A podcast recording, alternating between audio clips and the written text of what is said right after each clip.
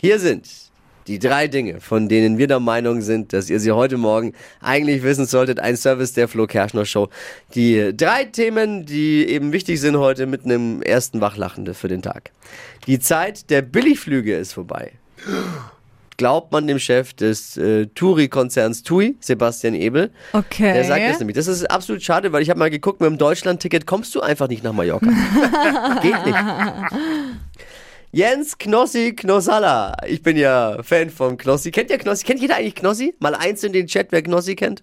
Ja, die also ich, sogar ich kenne Knossi. Ja. Also Ich mein schon, schon. ne? Bin mir nicht sicher, das ja, aber der ist ja mittlerweile aus dieser äh, Twitch-Internet-Bubble raus und Ja. ist im, im Fernsehen eben gelandet, war jetzt bei Let's Dance und ist jetzt am Wochenende ausgeschieden. Er ist äh, tänzerisch an seine Grenzen gekommen. Das war übrigens in der ersten Folge schon.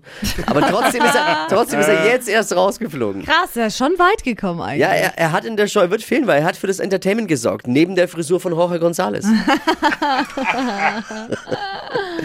Der Vizechef des Brauerverbands, klingt irgendwie komisch, ne? aber ist richtig, Stefan Fritsche hat angekündigt, das wird der teuerste Biergartensommer aller Zeiten werden. Nee. Düm, düm, düm. Oh, oh. Es sei denn, wir haben Glück und es regnet viel, wir bleiben zu Hause, wird's billiger.